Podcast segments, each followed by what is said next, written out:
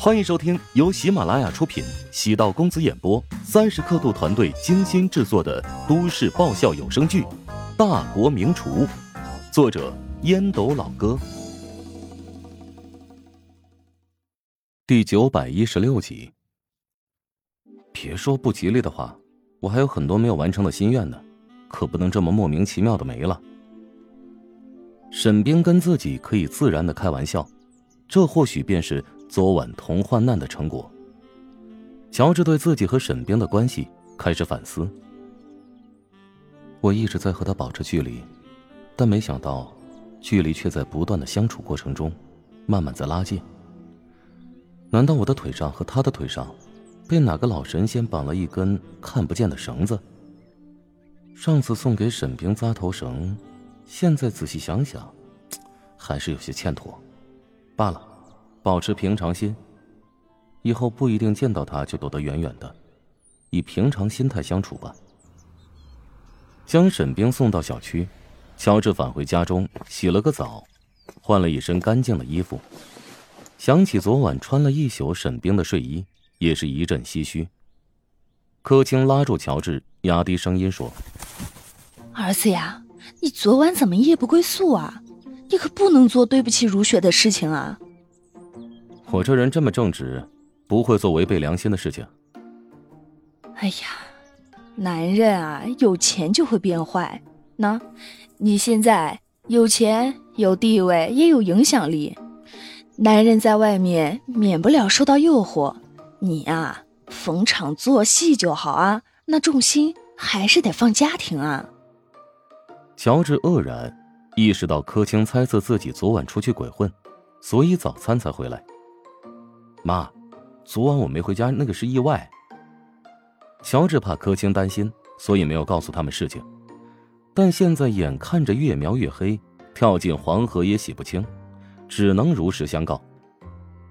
昨晚呢是胡展娇喊我去露营，我答应给他们做顿饭，再赶回来。哎，结果没想到路上遇到特大暴雨，还遇上泥石流了，被困了好几个小时。否则就算是再晚，我也会赶回来的。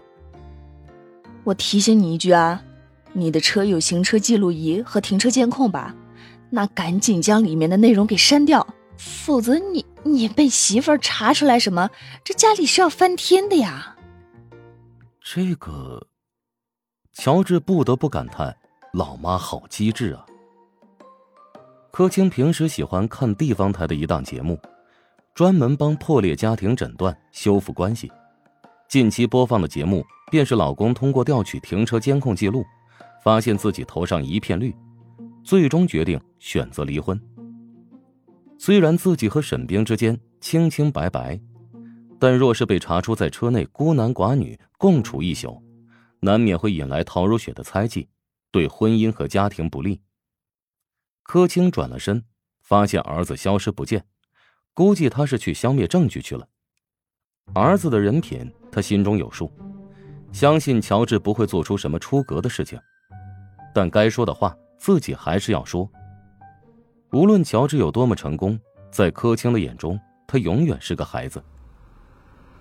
返回食堂，乔治和陈雪华前往职大的宿舍检查进度。施工方接到任务之后，加班加点赶进度。那三十套公寓已经基本搞完了，还有一些小瑕疵，后期修补一下便好。宿舍的面积不算大，左右摆上两张床，除了独立的卫生间之外，还有电脑桌。比起之前的六人、八人宿舍要高级多了。院方在自己的公众账号上已经发布了烹饪专业的宿舍情况，引起一定的关注度，对职大提升知名度起到了积极促进作用。琼金职业技术学院真的和乔帮主合作推出烹饪精英班了吗？报名早就结束了，现在啊已经进入了复选阶段，据说比艺考还要严格呢。不仅要有颜值，还要有才艺，对基础功课也有一定的要求。这也能理解，乔治能够发家靠的是网红红利。烹饪精英班顺利毕业的学员，以后肯定也要走网红这条路。哎，据说啊。只要顺利被录取，就可以跟乔帮主签订定向培养合同。行毕业之后可以直接进入乔帮主旗下工作，那相当于是捧了个铁饭碗。乔帮主如今还真是财大气粗啊！哎，我觉得又是乔帮主那狗贼的自我炒作。烹饪精英班最终是否培养出合格的毕业生并不重要，关键是利用这合作制造热点，吸引大家的眼球，提升自己的品牌内涵。这比在电视或者报纸上打广告要有效果呀，而且还便宜。乔治带着周冲来到燕京，周冲这个狗东西，将行李放在了酒店之后，就偷偷摸摸的去影视城去私会自己的女朋友哒哒去了。吕毅最近一直在剧组拍戏。所以没空接待乔治，乔治呢有工作要忙，没空跟着周冲去影视城找吕毅，在酒店里处理各种文件。随着乔帮主逐步走上正轨，乔治现在的工作量很大，他琢磨着要招聘一个专业一点的助理。周冲这家伙跑跑腿、打打杂还行，在管理上面欠缺了一些专业度。乔治已经让陈雪华。在人才网站上发布人才信息，投简历的人很多，但符合乔治的要求很少。梅玲给乔治打了个电话，晚点会有个人来采访乔治，既是为了烟影食堂开业做宣传，也为乔帮主 App 在燕京进行深层次的地推做铺垫。门铃声响起，乔治走过去打开门，露出一张漂亮的脸蛋儿。